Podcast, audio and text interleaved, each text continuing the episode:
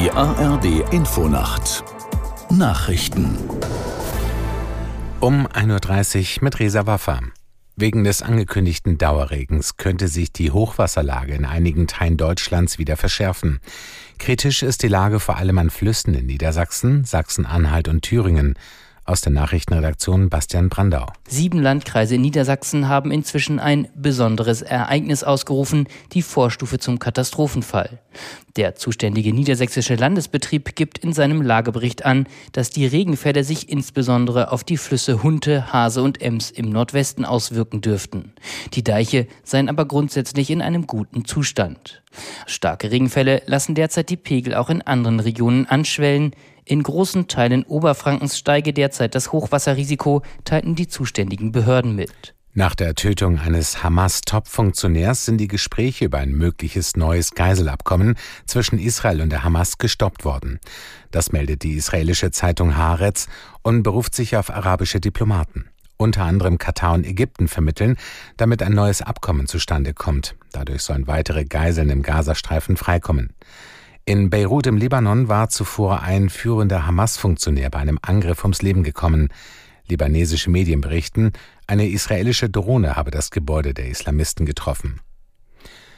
Die Deutsche Bahn klagt gegen die Lokführergewerkschaft GDL. Ein Sprecher teilte mit, es sei eine Feststellungsklage beim Hessischen Landesarbeitsgericht eingereicht worden. Aus Frankfurt am Main Heiko Schneider.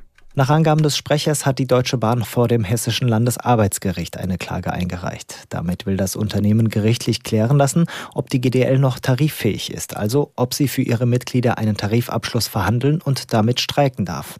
Hintergrund ist eine Genossenschaft für Leiharbeiter, die die Gewerkschaft im vergangenen Jahr gegründet hat. Der Vorwurf, die GDL sei damit nicht mehr nur Gewerkschaft, sondern gleichzeitig auch Arbeitgeberin. Die Präsidentin der US-Elite-Uni Harvard, Claudine Gay, tritt nach nur sechs Monaten im Amt zurück. Hintergrund sind unter anderem Vorwürfe, sie und Kolleginnen hätten nicht genug gegen Antisemitismus auf dem Campus getan. Gay hatte sich deshalb eine Anhörung im US-Kongress stellen müssen. Umstrittene Äußerungen Gays sorgten für zusätzliche Empörung. Seit dem Hamas-Angriff auf Israel gibt es Antisemitismusvorwürfe auch an anderen US-Hochschulen und Instituten. So trat bereits die Präsidentin der University of Pennsylvania zurück. Das Wetter in Deutschland. Es ist meist stark bewölkt, verbreitet Schauer, später in Teilen Bayerns länger trocken, Tiefstwerte 10 bis 4 Grad. An der Nordsee Sturmböen. Tagsüber stark bewölkt, an der Ostsee anhaltender Regen, sonst Schauer 5 bis 13 Grad. Die weiteren Aussichten am Donnerstag zunächst Schauer im Verlauf nachlassend 4 bis 11 Grad. Das waren die Nachrichten.